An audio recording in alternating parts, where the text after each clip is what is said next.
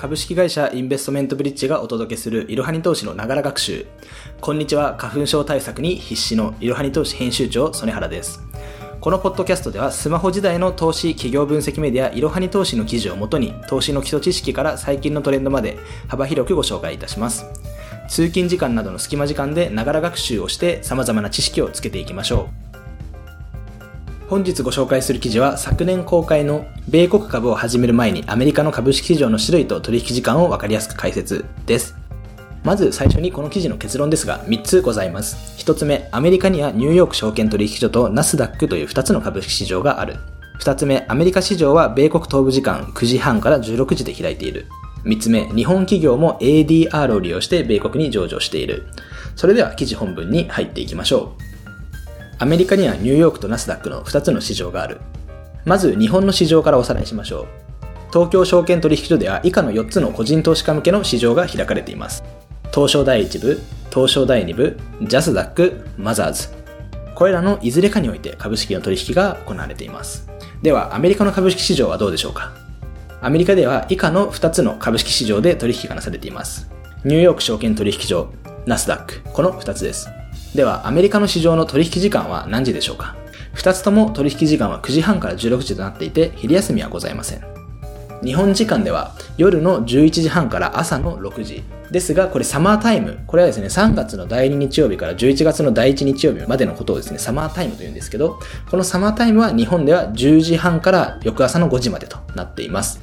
また、米国株では上記の取引時間の前後に開かれるプレマーケットとアフターマーケットというものもあって、時間はプレマーケットだと現地時間の朝8時から朝の9時半。アフターマーケットだと現地時間の午後4時から夜の8時となっています。二つの市場の違いは、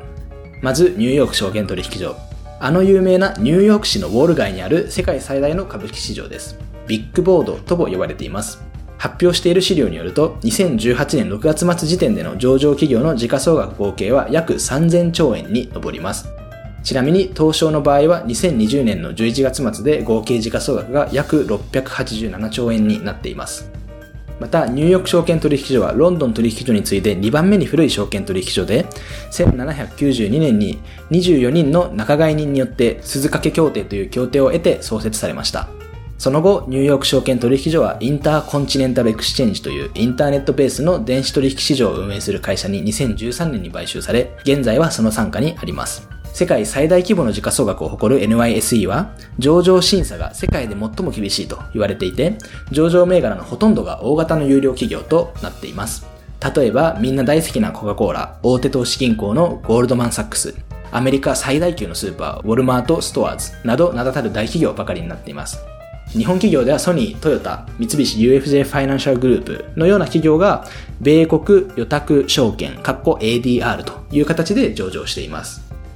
では、ADR 米国予託証券とは何でしょうか？ADR とは米国以外の企業の株式を米国で取引できるように予託機関によって現株式を裏付けに発行された証券のことです。ADR の売買方法は一般の米国株式と同様で最近ではブラジル、インドといった新興国の有料企業の上場も増えています。ADR の仕組みについて、いろはに投資の記事では図解しています。説明欄の URL からぜひご覧ください。また、アメリカには代表的な株価指数が3つございます。ニューヨークダウ、ナスダック総合指数 S&P500 の3つです。ニューヨークダウは正式名称ダウ工業株30種平均といってアメリカで最も古い株価指数になっています。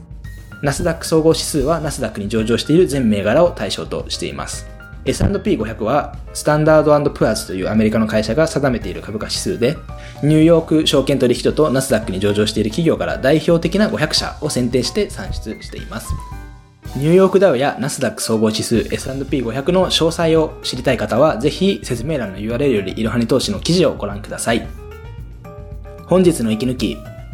本日はアメリカの株式市場についてお話ししましたが、最近は日本でもアメリカ株投資をする人が増えてきたみたいですね。例えば最近だとゲームストップのあのニュースがあったりですとか、あとやっぱりテスラとかアップル、そういったあの世界的に有名な企業、すごいこう成長している企業っていうのがアメリカに上場してるっていうのも大きな要因かと思います。で、実際にですね、アメリカ株を買うにはどうしたらいいかと言いますと、あの、アメリカの証券口座を開く必要っていうのはもちろんこれないんですよ。で、アメリカ株を買うには、普通に日本の証券口座で買えてしまいます。で、具体的にどういった証券口座かというと、まあ、野村証券とかああいうところももちろんですし、あとやっぱり身近なところで言うと、そのネット証券ですね。SBI とか楽天証券、マネックスなんかで、えー、口座を持っていればアメリカ株を買うことができます。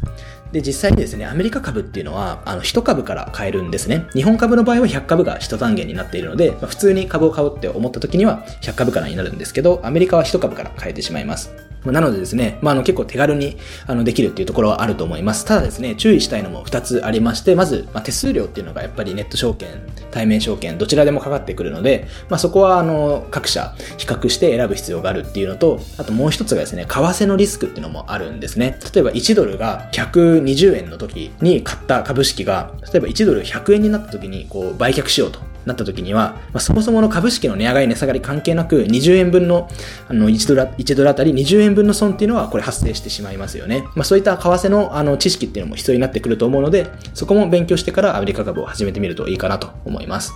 次回は今回と少し被る部分もあるんですけれども、ナスダックというアメリカの市場にフォーカスしてご紹介させていただければと思います。